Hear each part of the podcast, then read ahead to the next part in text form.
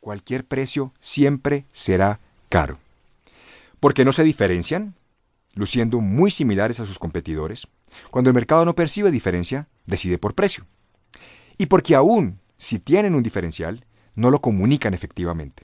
El silencio de las empresas diferenciadas las pone a merced de aquellas que sin ser mejores se promueven mejor.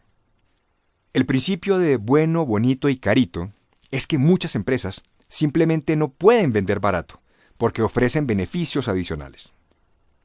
Invierten en mejores insumos, en productos y servicios de mayor calidad, en garantías y robustas infraestructuras, los cuales debe estar en capacidad de cobrar para poderlas sostener. Este no es un libro de estrategia de precios, es un libro de diferenciación, de cómo sustentarle al mercado todos esos aspectos que lo hacen una mejor opción, las cosas que lo hacen diferente, memorable y relevante. Al finalizar, su consigna será bueno, bonito y orgullosamente carito. Para complementar la experiencia, visite bueno, bonito y donde disfrutará de material inédito, fotografías de los ejemplos mencionados en el libro, audios y recursos adicionales. Capítulo 1. Vender barato es una opción, si sobrevive para contarlo. Bueno, bonito y carito no significa que cualquier negocio pueda vender más caro porque sí. Bueno, bonito y carito no significa que las compañías no deban continuar con sus procesos de optimización de costos y mejoramiento de eficiencias en operación. Vender carito significa generar valor a los clientes y estar en capacidad de cobrar por él. Crear valor de manera sostenible cuesta, por lo que la gran mayoría de compañías debe apalancarse en el precio. Entrenar continuamente a los vendedores para que asesoren mejor a los clientes cuesta.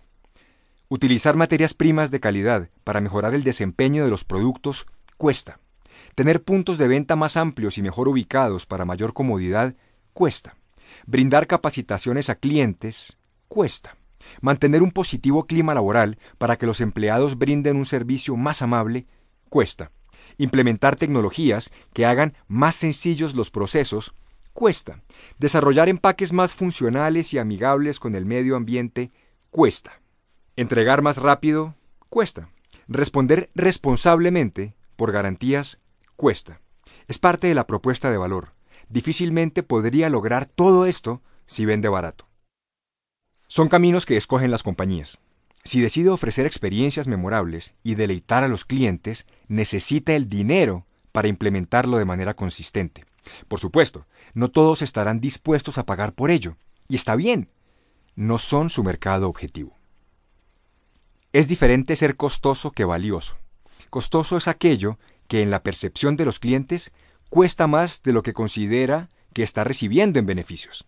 Por el contrario, algo valioso es algo que si bien tiene un precio alto, equipara o incluso supera las expectativas de los clientes. Aunque coloquialmente nos referimos a un producto de alto precio como caro, realmente no todos son caros o costosos. Unos son valiosos. Depende de lo que recibimos a cambio. Piense en el precio de los peajes. No todos cuestan lo mismo. Unos son más caros que otros. Sin embargo, cuando este mayor valor se ve reflejado en la calidad de la infraestructura vial, buen estado de las carreteras, iluminación, servicio de grúa, amplitud de la calzada, policía de carreteras, demarcación, etc., la percepción es de valor. Vender barato, por supuesto, es una opción. De hecho, es lo que muchas compañías terminan haciendo como única alternativa para enfrentar competidores que se apalancan en el precio. El problema no es vender barato. El problema es que a menos que tenga un estricto control de costos, sinergias y eficiencias, los precios bajos pueden llevarlo a la ruina. Con un problema adicional. Si el vender barato lo deja sin margen de maniobra, tendrá que limitar los beneficios que ofrece, por lo que terminará siendo muy parecido a los demás y fácilmente sustituible. No estoy en contra de vender barato. De hecho, en muchas industrias ese es el objetivo disminuir los costos para bajar el precio y permitir a más personas acceder a ciertos productos o servicios. El reto está en disminuir los precios como resultado de una disminución.